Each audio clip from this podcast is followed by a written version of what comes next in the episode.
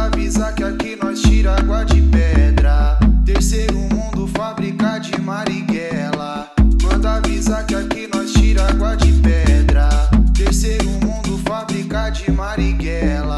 Bem-vindos a mais um Rede Poderosa de Intrigas. Eu sou Patrícia Quartarolo e estou aqui com Caio Lima. Fala aí, Pati. E essas férias? Caraca. Querendo gravar às duas horas da tarde. Se não que fosse que é isso a? O que, que é essa Bursite, vida? tava tudo perfeito. Eu perdi a noção de tempo. Ainda faltam três semanas pra eu voltar. E eu não Nossa vou conseguir voltar pro trabalho. Não tem como, eu desacostumei com o horário, com tudo.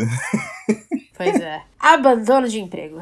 Bom, hoje é o grande finale dessa série aclamadíssima pela crítica sobre o Mastodontes. Sim, chegamos à, à coroação ou não desse livro. É, não, não sei. O assunto não é bom, né? O final é meio triste. É, o final ele acaba sendo um retrato de todos os processos da modernidade por si só, né? Tipo um esgotamento da modernidade, talvez. Então a gente é. fica fica meio nauseado, assim. Eu me senti meio nauseado terminando o livro. Concordo. Até porque a gente passou ali por toda uma história do mundo que tava sempre um pouco alheia a gente. E agora chegou muito perto, né? É, né? Porque o último capítulo trata justamente de fábricas indo para a periferia do sistema, né? O que Pois seria é. o terceiro mundo. E não só isso, agora a gente chegou no terceiro mundo, basicamente a gente chegou na China, e é ali onde se fabricam os produtos que a gente tem na mão. Exatamente. Todo dia. Exatamente. A gente sai também de uma situação, né, de que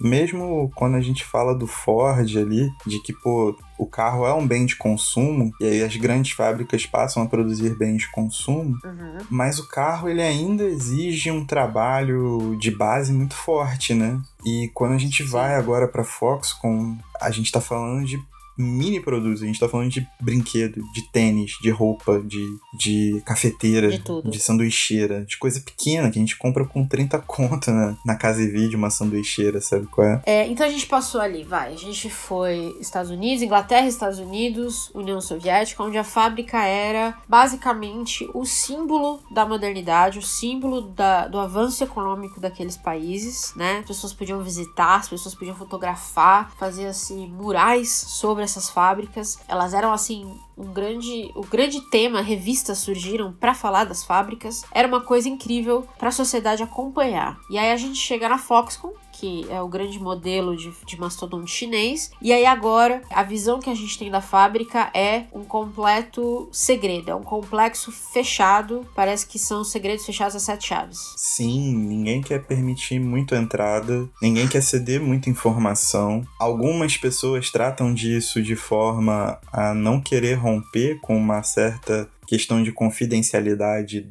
da tecnologia dos produtos, Uhum. né? Principalmente porque empresas, né, como a Fox, com grandes fábricas, eles produzem desde tênis que chute até o tênis mais moderno da Nike e da Adidas. Então isso envolve tecnologia, isso envolve jogo de mercado, espionagem industrial, que todo mundo sabe que acontece. E eles usam isso meio como uma maneira de não deixar, permitir que as pessoas entrem nas fábricas, né, nesses grandes complexos, em que muito do que a gente viu sobre leis tra- trabalhistas acabou ficando, né, para trás Hum. também. São situações Sim. muito estranhas. A China tem muitas peculiaridades, tanto a China quanto o Vietnã, que são os motivos desse último capítulo, né? Vamos falar então do processo de industrialização chinês, porque é muito relevante pra gente, principalmente hoje, porque é o que você falou. Basicamente, se você for olhando na sua casa, você vai achar uma porrada de coisa made in China, né? Então isso toca muito no que a gente, no que a gente tem, no que a gente consome e toca muito na gente como consumidor. E aí a gente vai falar um pouquinho mais disso depois. Mas ele começa contando a história da China na década de 40, né? Que ela começou um processo muito parecido com o da União Soviética, mas que eles não usaram nada do que já se sabia das fábricas. Então eles tentaram criar sistemas próprios, meio que um, um Frankenstein, pegando um pouquinho de cada lugar. E eles foram aconselhados em grande parte pelos soviéticos para montar um plano, né? Ajudados inclusive, se eu não me engano, financeiramente. Por ser todo ali uma irmandade, uma sororidade socialista. Uhum. E aí, em 58, eles fizeram, montaram um projeto chamado O Grande Salto Adiante. É, o grande salto adiante foi um grande salto adiante do coiote, né? Pra pegar o papaléguas ali, porque não deu certo. Eles deram com os burros na água e a China manteve-se com sucessivas tentativas desastrosas como um país ainda agrário. Eles tentaram um modelo descentralizado logo de cara, promovendo a indústria em pequena escala, mas não deu muito certo. Mas uma coisa que foi muito interessante quando ele começou a contar a história da industrialização chinesa é que ele fala muito que a China, logo no começo, o próprio país incentivava e falava de inovação. Porque, como a gente viu, por exemplo, nos Estados Unidos, que foi talvez o processo mais inovador até então, isso veio do setor privado, Uhum. que foi o Ford e o Ford que falou e fez, o Carnegie e tudo mais. Mas aqui a gente está falando do próprio governo tentando incentivar a forma de inovação descentralizada, que também não deu certo. Sim, sim. É uma coisa que deve se notar também, é porque a gente não tem muita entrada para a Revolução Chinesa, né? É. Até na empresa, na imprensa, na verdade, são poucos os especialistas que falam sobre a China com alguma segurança. Mas Mao Tse Tung na China e o Ho Chi Minh no Vietnã, eles foram caras de produção muito ativa e observadores do mundo muito ativos. Eu acho que o Mao Tse Tung pu- publicou mais de 70 livros, alguma coisa do tipo. Então, assim, eles, eles eram caras que estavam olhando pro tempo deles estavam vendo as movimentações acontecerem. Tanto que esse grande salto que eles projetaram era um, um megazord de situações que Uhum. pegava técnicas fordistas com administração científica de Taylor, com questões soviéticas de trabalho que ia para lá e descentralização, inclusive do organograma da empresa, né, com funcionários mais participativos, como se fosse uma gerência mútua ali, bem planificada, várias paradas assim, mano. Tipo, Ah. eles eram caras que estavam muito ligados. A gente não tem esse acesso. Alguns especialistas na- nas redes têm um pouco mais de informação, mas no geral isso é uma parada bem. É um ponto cego bem grande da gente para poder entender o fenômeno que a China é hoje, inclusive. Em grande parte, isso parece ser proposital, Sim, também. né? Também. Mas efetivamente, depois que o Mao morreu, decidiu-se que a China não conseguiria evoluir sem abrir, de certa forma, seu mercado. De alguma maneira, ela ia ter que se abrir para o mundo. E aí ela criou meio que um sistema, um Frankensteinzinho, que pareceu dar muito certo na época, que foi manter ao mesmo tempo indústrias estatais, nesse formato que a gente falou, mas permitindo e dando incentivos para as indústrias privadas, para fábricas privadas estrangeiras irem para o país. De fato, que, o que a gente precisava entender é que, diferentemente de todos os outros países, a China tinha um contingente de mão de obra insano Exatamente. que precisava trabalhar e sair do, do, do campo. Exatamente. Aí os desafios são muito grandes, né? Porque você tá falando de um país com quase 2 bilhões de pessoas, mano. É, ou talvez mais de 2 bilhões, eu não consultei o dado atualizado. Mas isso é, tipo, dois, dois sétimos da população mundial. É é. muita coisa. E eles precisavam se fortalecer numa economia extremamente agrária. Uma coisa que eles fizeram bem foi utilizar essa economia agrária para sustentar esses avanços tecnológicos, né, esses avanços fabris, mas teve uma hora que estagnou, porque caiu no mesmo problema, sei lá, da Inglaterra, no começo da industrialização, quando eles todos os produtos deles eram de baixa qualidade, não tinham saída, Uhum. eram bens de consumo que essa população não podia consumir também direito. A indústria de base deles era muito fraca. São várias questões que a gente tá falando no mundo ampli- amplificado de quase 2 bilhões de pessoas. Pois então é. é. uma coisa muito bizarra. Pois é, e aí eles dizem que o, Freeman explica que o grande pulo do gato no avanço chinês foi a constante urbanização da mão de obra. Sim. Né? Então eles incentivavam a migração desse pessoal do, do interior para os grandes centros industriais. Eles criaram polos industriais, vários polos espalhados pelo país, acho que foram 18 no começo, é, zonas francas, vamos dizer assim, onde você podia, você migrava para trabalhar. E, e o governo incentivava isso, os governos regionais e o governo federal, eles incentivavam isso, essa mobilidade, que por sua vez colocavam nos donos da fábrica a responsabilidade por esses trabalhadores em todos os sentidos. O que, de novo, a gente já viu antes. Né? Uhum. Então eles tinham que trabalhar, por exemplo, na fábrica da Foxconn, mas eles também moravam no, no, no prédio da Foxconn, comiam a comida da Foxconn e, era, e essa era a vida deles. Isso naturalmente abaixava os salários dos caras, né? Sim. Enfim, o mesmo sistema cíclico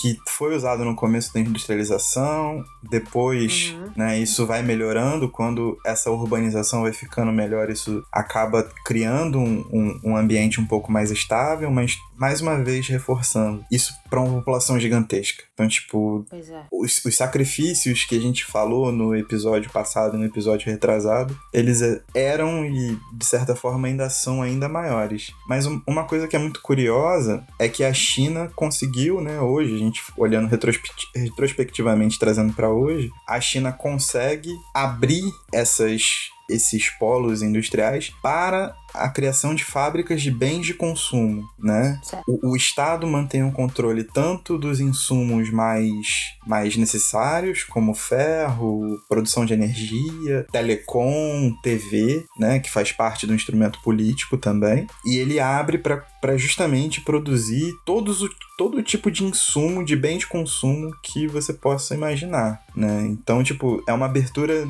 de certa forma, bem pontual também. É, é muito esquisito falar é, muita gente fala que a China é um país socialista no, nos costumes, mas capitalista na economia. E eu acho que é uma, é uma definição bizarríssima para quem estuda os dois sistemas. É, é, um animal completamente diferente de tudo que existiu antes. Exatamente. O que é confuso, se você pensar, porque não parece que esses dois sistemas podem coexistir. É aí que eu falo que a gente carece um pouco de informação, assim, né? Uhum. Porque é muito, realmente muito difícil. Não é a China que é só assim, o Vietnã tá na mesma linha. E ambos os países, né, a gente estava conversando isso agora na pauta, ambos os países declaram que até 2050 serão completamente socialistas. Então, seriam países que serviriam a uma comunidade autossuficiente. Pensar nisso hoje, 2020, é uma coisa muito bizarra devido à influência chinesa no mundo inteiro. É bizarro, mas pensa, pensa, eu tava pensando agora que você falou isso. Lembra no começo do, da, da pandemia, que a gente sabe que a situação chinesa não foi nada, nada bonita e eles construíram um hospital de mil leitos em 10 dias. Ah, sim, sim, sim. Eles já são muito mais autossuficientes do que grande parte do mundo. O que é meio bizarro. Isso era uma parada que eu ia reforçar até puxando esse assunto, porque pra gente ver como a gente é dependente da China, a China é quem produz 90% ou mais de 90% dos insumos médicos do mundo. Então, quando teve a pandemia, ela precisou de máscara, respirador, não sei o que, não sei o que lá, ela travou tudo pra ela, e quando o bagulho começou a ficar feio na Europa, nas Américas e na África, começou a faltar abastecimento para o mundo inteiro. Então, tipo, o mundo inteiro levou a sua indústria para lá, para ser fabricado lá, porque estava querendo mão de obra barata, redução de impostos, não sei o que, não sei o que lá. E quando o bicho ficou feio mesmo, ficaram sem nada. Porque tava tudo pois é. concentrado é. lá. E aí, uma, uma das grandes. Uma parte muito grande dedicada principalmente à questão do bem de consumo, que foi um grande também diferencial da, da China, de ter, ter feito com que todas essas grandes marcas né, fossem produzir lá, é que com o tempo, o que ela conseguiu foi que as empresas abrissem mão de todo o processo produtivo e se tornassem gestoras de marca, né? Então a Nike, por exemplo, hoje não produz nada. A Adidas não produz nada. O sistema produtivo hoje não está na mão delas, mas a Apple também não produz nada. E é bem bizarro porque, por exemplo, a Nike acabou de inaugurar, inaugurar um centro de tecnologia, o Centro de Tecnologia LeBron James. Hum. E ele parece uma fábrica, mas na verdade lá só trabalham desenvolvedores, tipo, só trabalham cientistas para produzir novas tecnologias, para isso ir, né, para primeiro para os esportes, né? que é o, a grande propaganda deles, o esporte e, e, hoje o estilo de vida. E aí sim, quando essa tecnologia estiver completamente pronta, eles vão mandar isso dentro de uma maleta com um segredo, igual filme de espião, vão mandar lá pra China e falar, fabrica em escala. Aí lá é que vai fabricar. E essa é a grande sacada da China, é a escala. Exatamente, escala. Agora, é muito interessante de ver o quanto isso afetou, o quanto a China. Porque o, o Freeman fala que a China tinha, na década de 70, mão de obra para duas gerações. Tinha duas gerações suficientes de mão de obra do campo que eles poderiam trazer para a urbanização. Tanto é que a política do filho único se manteve durante muito tempo. Uhum. Porém, em 2015, a China revogou essa política e agora eles falam de dois filhos. Por quê? Porque a população está envelhecendo muito rápido e são, e são efeitos secundários dessas, dessa política, né? Com essa população mais velha, o que a China tem de grande diferencial do mundo, que é essa mão de obra constante, está diminuindo, né? A população em idade ativa caiu. Então eu fico, eu fico, é muito impressionado quando você coloca tudo no, ele não, o firma não comenta a política do filho único. Mas como eu vi aquele documentário que eu comentei no BO, eu fui fazer uma pesquisa sobre isso. E para mim é muito impressionante como a China consegue. Eu não sei se é porque eu tô no Brasil e eu nunca vi isso, mas é um planejamento de tudo, entende? É um planejamento populacional que vai impactar a nossa modernização, que vai impactar a produtividade, que por fim vai impactar a economia, sabe? Tudo caminha junto, pro bem ou pro mal, tudo caminha junto. Eu lembro quando a gente fez o app da Sociedade do Cansaço, que aí a gente falou sobre o documentário Indústria Americana, Uhum. e eu lembro da gente conversando eu ter falado sobre eles terem passado uma revolução industrial em 40 anos. Pois é. E- mais do que uma revolução industrial, né? Porque hoje eles produzem, tipo, enquanto aqui no Brasil se conversa sobre a polêmica do 5G, na China estão testando 6G já. É. É uma parada completamente absurda. A evolução que eles produzem as coisas e tecnologia, e tecnologia barata e melhor até do que os que são desenvolvidos na Europa, Estados Unidos, aqui mesmo, etc. Mas é incrível também como eles conseguiram aplicar devagarinho ali, né, se abrindo, eles conseguiram entrar em setores estratégicos de todos os lugares do mundo. É. Então eles coordenam empresas inteiras, fábricas inteiras, nos Estados Unidos, no Brasil, na África do Sul, na Índia, no meio da Europa. Agora, eu não sei se você chegou a ver essa parada. Um chinês comprou o Sevilha, que é um dos é um time, Sevilha não, Valência, que é um time Espanhol. espanhol de tipo médio grande porte assim, sabe? Ele não é um Barcelona ou Real Madrid, mas ele tem bastante expressão. E tipo, eles estão começando a se meter em vários ramos e movimentar esses ramos todos. É uma questão assim, e do nada. Não é do nada, né? Tem uma construção, mas pra gente aparece do nada. A gente soube que o Valência foi vendido pra um chinês por causa do tweet da filha dele. Falando que o, o- o time era da família e a família fazia o que quisesse com o time. O que é verdade. É, E uma outra coisa muito importante, antes da gente falar da questão trabalhista, que também é outro foco do livro, é, a gente tem falado, né, que as fábricas e os donos, os, os- os detentores do meio de produção estão sempre procurando a periferia do mundo para conseguir mão de obra mais barata. E aí, quando a gente chega na China, a, a pergunta é qual é o próximo nível disso. E, e ele, o livro todo ele é focado muito no hemisfério norte, né? Ele não fala nada de Brasil, não fala nada de África. Além, a menos quando ele comenta que já existe fabricantes chineses construindo fábricas na África. Ele cita a Etiópia, se eu não me engano. É, ele fala que em busca de um. Questão de acusações de trabalho análogo à escravidão, Uhum. ou às vezes até por birra política, por exemplo, a Ivanka Trump tem um- uma questão com linha de sapato, alguma coisa que é a mulher do Trump, e ela transferiu a fábrica dela para a Etiópia. Alguns né, industriais Fabris e algumas marcas já estão começando a olhar para outros lugares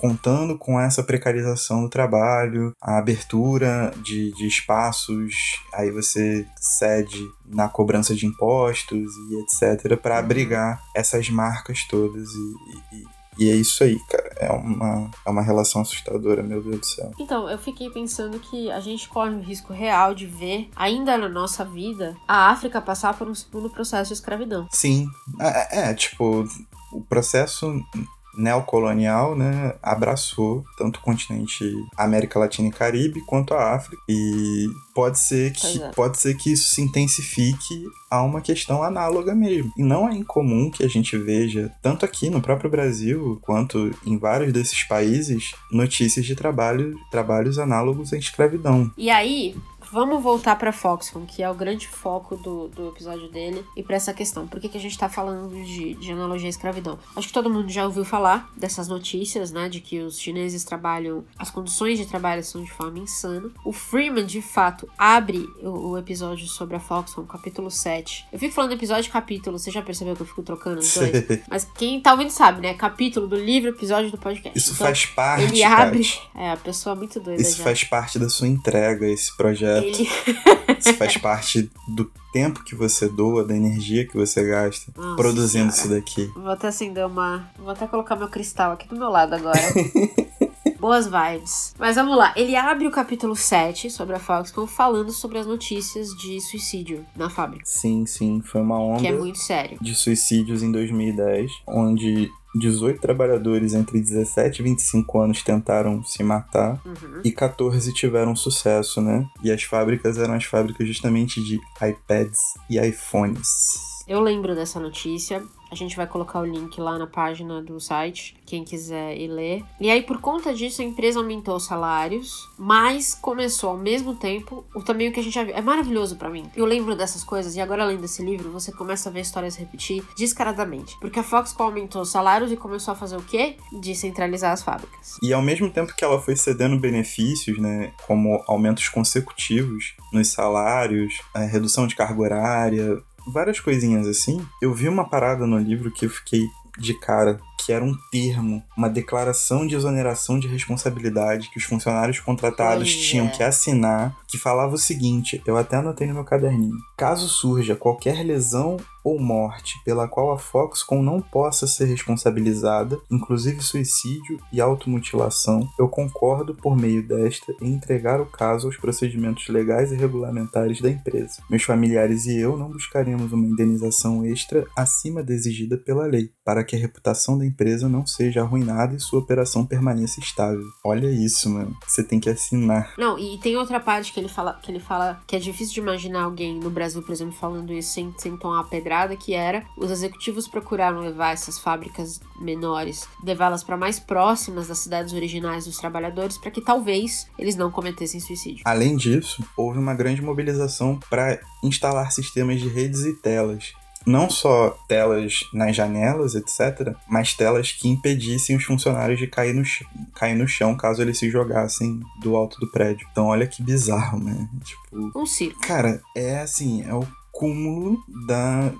É difícil definir, pois é. mas a gente chegou num limite, tá ligado? É, um limite. Dá pra piorar? Sempre dá pra piorar. Mas isso já deveria ter ligado o alerta arco-íris já, de tanta cor que tem. Em 2017, eu achei uma matéria do Guardian que teve um vazamento, porque depois que esses suicídios aconteceram, a Foxconn virou quase o Pentágono. Você tinha que usar uniforme, a segurança aumentou. Ele fala até que tinha câmeras, tinha milhares de câmeras espalhadas, era dificílimo. Só que vazou no Guardian ah, informações sobre a estrutura da empresa e, e fotos e informações dos trabalhadores. Vou pôr o link também lá no site. Mas o repórter que pôde ver tudo isso, ele disse assim que ele descrevia a Foxconn como um ambiente onde os trabalhadores não tinham sorrisos nem piadas. É como se eles não tivessem alma. Sim. E eles eram, inclusive, em algumas fábricas, eles tinham multa pra quem conversasse ou risse fora é. na hora de trabalho, que é bem bizarro. Tipo, você não pode conversar.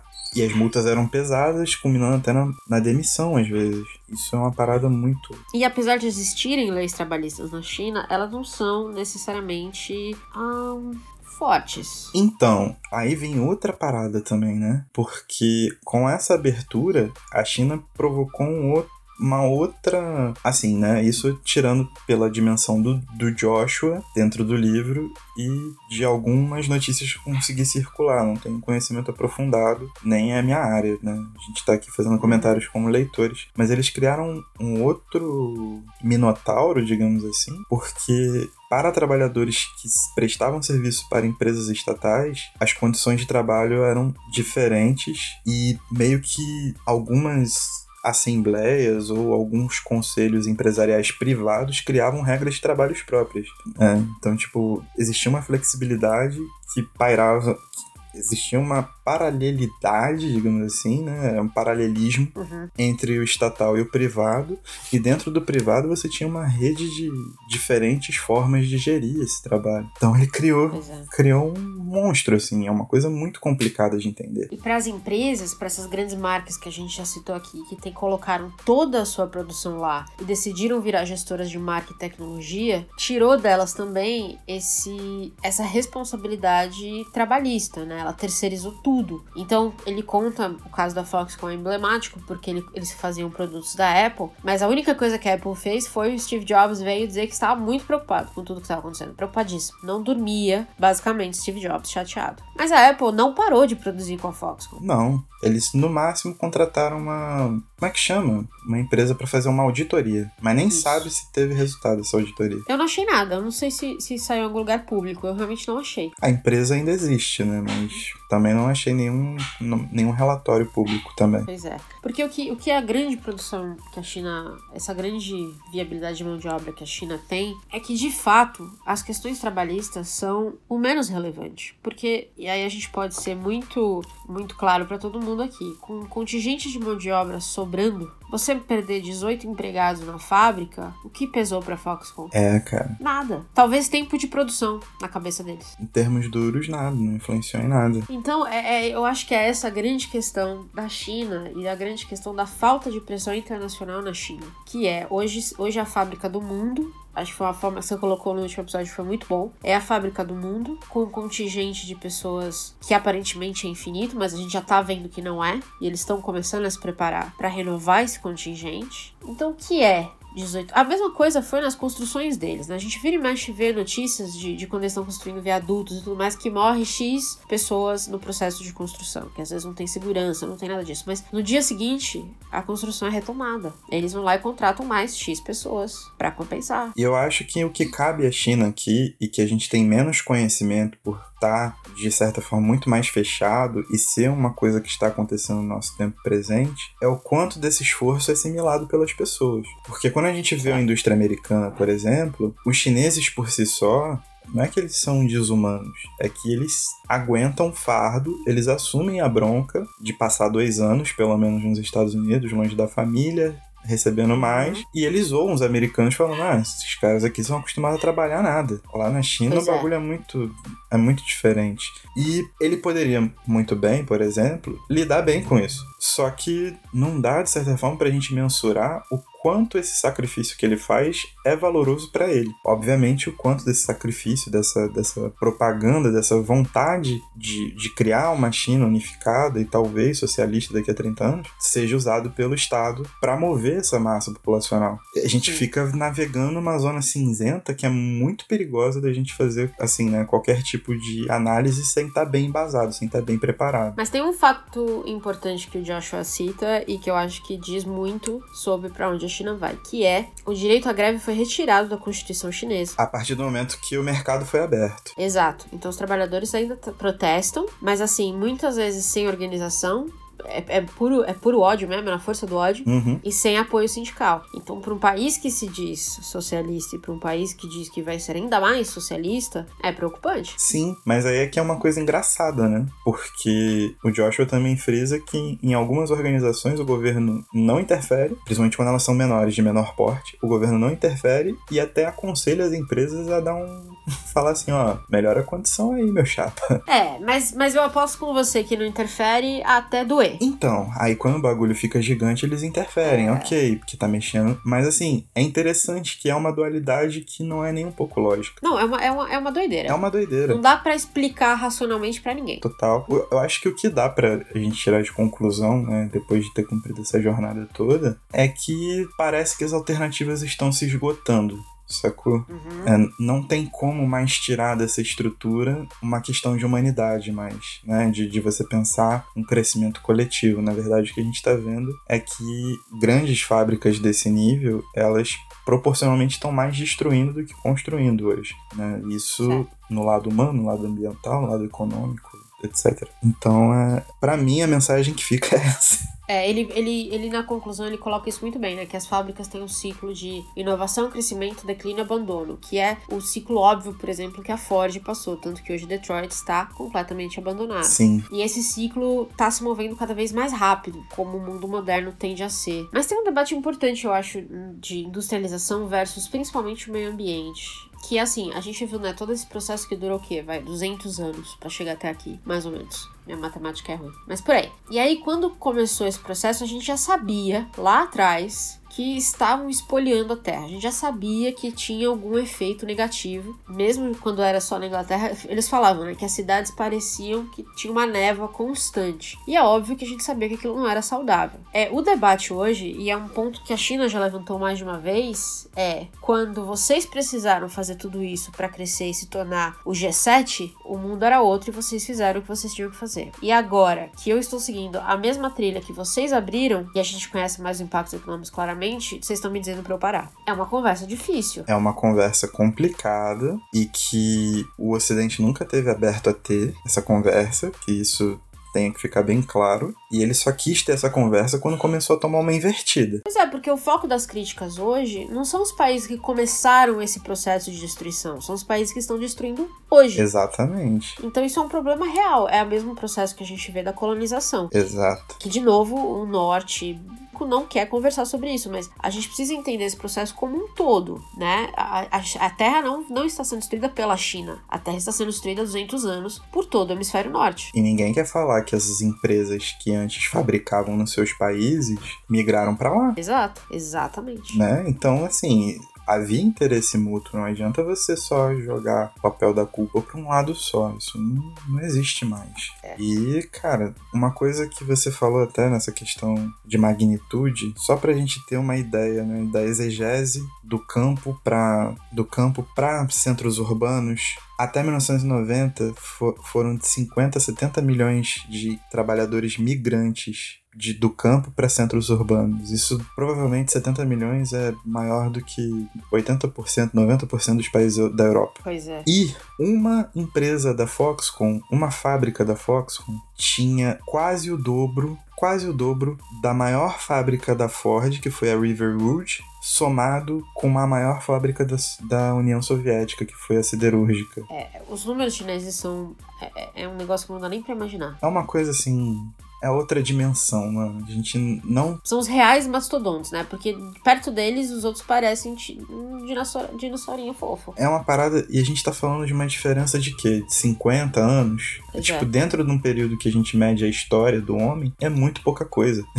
é nada. É. é. muito. É um processo muito louco, é muito complexo. Muito complexo. E aí, por isso eu achei. Primeiro, eu queria falar do livro agora em si, como um todo. Uhum. Pra gente fechar. Achei, primeiro de tudo, uma leitura muito mais fácil do que eu esperava. Eu acho que o Freeman é um, é um bom contador de história. Tem lá os, os probleminhas que a gente citou em cada episódio, né? Alguns são um pouco mais pesadinhos nisso, alguns um pouquinho mais enrolados, mas no geral, eu achei que eu aprendi muito lendo esse livro, o que é sempre muito bom quando você lê um livro de não ficção, que você fecha o livro e você fala: caramba, eu vou agora dar uma palestra sobre os problemas das fábricas. Sim. Achei bom, real, achei bom, real. Tudo que eu esperava de Nafsura, eu sinto que o Freeman me entregou. O que, que você achou do livro? Cara, eu achei um bom livro. Eu acho que ele elucida muitos pontos básicos e eu acho que dentro de uma sociedade que te joga informação o tempo todo, é muito importante você saber separar aquilo que você quer se informar, a fonte pela qual você quer se informar. E nesse Uhum. ponto, o Freeman, ele faz um apanhado geral de uma forma muito concisa e muito simples. E ele explora isso muito bem. O lado historiador dele se faz muito presente, de forma que ele cria um elo didático mesmo com a gente que está lendo. Eu achei isso extremamente positivo. Ele também aborda pontos de formação cultural, né, de consequências culturais também. Ele faz questão de sempre colocar algumas referências, por mais básicas que sejam, mas isso Uhum. é interessante para a gente entender que, né, o meio ele nunca existe por si só. Ele existe dentro de um contexto, né, e que analisar pontos desse contexto sempre se faz necessário, por mais que eu ache que ele vem, né, talvez até pela magnitude, pela forma como o mundo já estava globalizado, né, e você pensar esses mastodontes escolher a dedo, conforme o tempo vai passando, ele perde um pouco dessa análise conjuntural, principalmente nos dois capítulos, né, da União Soviética e Guerra Fria ali. Uhum. Ele retoma um pouco disso nesse último capítulo da China, mas ainda assim fica muito evidente que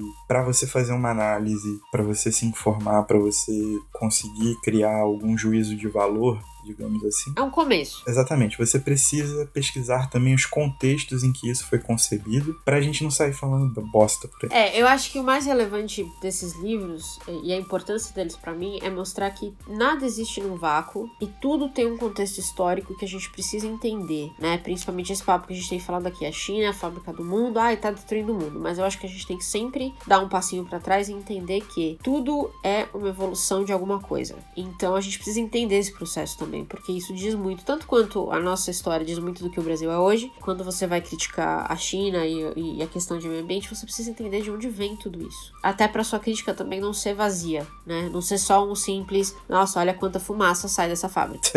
tem, tem muita coisa ali, entendeu? E eu acho que a gente precisa aprender cada vez mais que nada é preto e branco. É, verdade. São 50 tons de cinza. Infelizmente. Deixa que cana essa porra.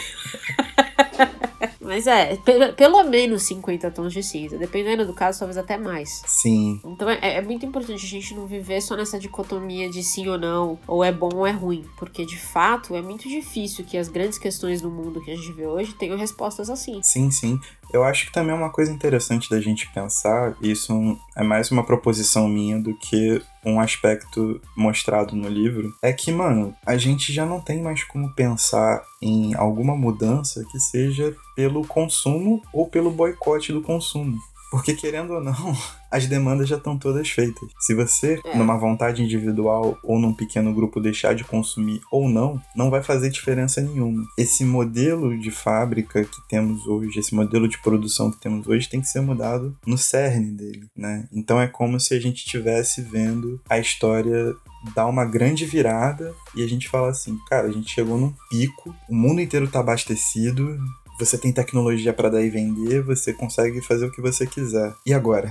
Sacou? Tem um ponto que eu acho que a gente ainda pode ter um pequeno impacto, que são nas produções. E aí eu vem vai junto com uma recomendação que eu queria fazer hoje, que vai junto naquelas produções pequenas, principalmente têxteis. Que aqui no Brasil, por exemplo, tem bastante. Uhum. O, o, Sakamoto, sabe quem é, né? Sei, sim. O Sakamoto trabalha no aplicativo, não sei se já ouviu falar, do Moda Livre. Não, não ouvi falar. Ele tem um. Ele mais um grupo de jornalistas, se eu não me engano, e pesquisadores, eles trabalham com as empresas, grandes marcas têxteis do Brasil, que tem algum tipo de produção local. Uhum. Então não são grandes fábricas, normalmente são, sabe assim, 15 costureiras, ou alguma coisa assim. Médio, pequeno e médio, se eu não me engano, tá? Mas no aplicativo você consegue ver, é, e eles vão investigar várias denúncias de trabalho escravo ou trabalhos análogos à escravidão. É, e aí no aplicativo você consegue ver tudo isso. Então tem uma lista de marcas e você consegue ver. Então você tá falando aqui, vai, Animales, Zara. Você consegue ver se essas marcas já sofreram algum processo, em que pé que tá isso, e ou se a marca tá indo super bem e nunca foi denunciada e nunca viu o seu processo. Agora, vale diferenciar denúncia de realidade. Às vezes acontece, só não foi denunciado. Mas não deixa de ser pelo menos algo informativo sabe? E a gente sabe que um monte de marca brasileira já caiu, já saiu notícia aí de monte dessas marcas famosetes, principalmente de com foco numa classe bem alta, que já caiu nessa, né, de, de trabalho análogo à escravidão, principalmente de imigrantes bolivianos. Nossa, demais. Não só, de departamento também, teve um caso escandaloso. Verdade. Acho que foi da Riachuelo, né? Teve a Zara, verdade. Então você tem que olhar toda a cadeia, né, na verdade. Então, assim, óbvio, isso é um pedacinho da cadeia. Não quer dizer que essas, essas marcas sejam isentas de problematização. Mas talvez seja uma, uma maneira de você influenciar um pedacinho. E aí eu não sei se a gente consegue trabalhar pedacinho por pedacinho, porque eu concordo com você. Tem muita coisa que já tá estabelecida e não vai mudar. É, tipo, algumas demandas, por exemplo, você tem a sua sobrinha, você vai comprar um brinquedo para ela. A não ser que você compre alguma coisa, algum artefato completamente artesanal, de indígenas, de quilombolas, de pessoas que trabalham com artesanato, se você for comprar alguma coisa industrial, invariavelmente alguma peça daquilo vai ter sido feita e você vai estar tá alimentando. E hoje, tipo, o mundo como ele é feito, não tem como você fugir, sacou? Por isso que eu falo que, tipo, chegou num limite que você só pode pensar em mexer na produção. Porque no consumo, por si só, a gente pode ter boas práticas, mas eu acho que, tipo, as alternativas já esgotaram. Infelizmente. É a mesma discussão que eu tive uma vez, na época que eu tinha Facebook, que eu ficava discutindo com todo mundo. Eu tive essa mesma conversa me lembra muito aquela coisa da sacolinha de plástico. Sim, é isso, exatamente. Que via todo mundo, ai, graças a Deus, agora não pode. Eu falei, gente, mas quem que vai ligar pra Nestlé e falar pra parar de colocar a porra do meu sorvete em pote de plástico gigante? Exatamente. Quem que vai ligar pra Veja e falar que tudo que eles põem lá é plástico? Tipo, a minha sacolinha é ínfima perto do quanto que a indústria usa de plástico. Mas ninguém falou nada pra indústria sobre isso. Você pode deixar de usar? Pode, obviamente. Exato. Mas É. a cadeia de produção, ela- de, de consumo, ela não vai mudar por causa disso, infelizmente. E hoje, na verdade, o pessoal tá lucrando com essa colinha, né? Que todo mundo te cobrando no mercado. Eles cobram pra. Exato, eles cobram agora pra te dar. E não deixou de existir sacolinha. Exatamente. Ainda existe. Então, assim, as pessoas às vezes se deixam enganar sobre algumas coisas. Não quer dizer que não vai ter impacto, impacto zero. Não. Mas a gente tem que pôr pressão para que, que o impacto seja maior e não o menor possível. O consumidor, talvez hoje, principalmente nessa questão industrial, é um pedacinho do processo. Exatamente. Eu acho que até avançando um pouco mais no papo pra gente ir justamente pro que motivou a gente a, a- a comentar essa série, da mesma forma que o consumidor é esse pedacinho que hoje já não consegue ter força suficiente pra induzir o mercado a algum padrão diferente, mais sustentável, o que é que seja, o trabalhador sozinho também não consegue negociar, né? Isso ficou bem claro durante o livro. Tá abandonado. Exatamente. Você sozinho, você vai ter que se sujeitar ao que te oferecerem, principalmente no terceiro mundo. E aí, meu amigo, o bicho pega, sabe qual é? O bicho pega legal. É, não, não tem como a gente fechar essa série num tom positivo. Eu tô pensando como, mas eu acho que não tem. Eu, eu- além do fato de que a informação é poder, sempre. E eu acho que é muito relevante. O livro é muito relevante, mas é o que a gente falou, é um começo de uma conversa que, se você tem interesse no tema, você tem que continuar pesquisando como tudo. Mas fora isso, acho que Marx estava certo, né? Trabalhadores do mundo, univos. Inclusive, separei dois trechinhos aqui pra finalizar com chave de ouro. Então vai. Vamos lá? O primeiro trechinho, ele é bem direto, e o segundo fala justamente sobre o que é a modernidade. Primeiro trecho. A burguesia não pode sobreviver sem revolucionar constantemente os instrumentos de produção, e com eles as relações de produção, e com eles todas as relações sociais. Revolução ininterrupta da produção, contínua perturbação de todas as relações sociais, interminável incerteza e agitação distinguem a era burguesa de todas as anteriores. Isso está intrinsecamente ligado ao que você falou, que toda grande mastodonte tem um período. Ela tem um período de sua criação, período de seu estabelecimento, seu período de apogeu e o período de morte. Tudo isso sempre vai ser revolucionado e Marx falou isso antes das primeiras fábricas realmente acontecerem. Muito bom. E o segundo trecho que fala sobre a modernidade, que é o seguinte. Cara, esse trecho é espetacular. É. Todas as relações fixas, enrijecidas, com seu travo de antiguidade e veneráveis preconceitos e opiniões, foram banidas. Todas as novas relações se tornam antiquadas antes que cheguem a se ossificar. Tudo que é sólido desmancha no ar. Tudo que é sagrado é profanado. E os homens finalmente são levados a enfrentar as verdadeiras condições de suas vidas e suas relações com seus companheiros humanos. Profundo, né? Acho que depois dessa não tem nem mais o que acrescentar. Essa é pesada, cara. Esse trecho é incrível. Esse trecho é incrível. Vamos pôr os trechinhos lá no site pra quem quiser ler. Vou deixar, cara. A gente tá saindo com várias informações, tá bem legal mesmo. Cara, a gente tá profissional, assim. Agora sim, é final de série, a gente tira pra falar besteira, né? Pois é. Bom, e com isso, sei lá quantos minutos aqui, tá entregue? Mais uma série fechada. E tchau. Tchau. Acendam as luzes que o momento é chegado. Acendam as luzes, momento é chegado. Acendam as luzes que o momento é chegado. Vocês vão ver de perto o estrago. Não adianta.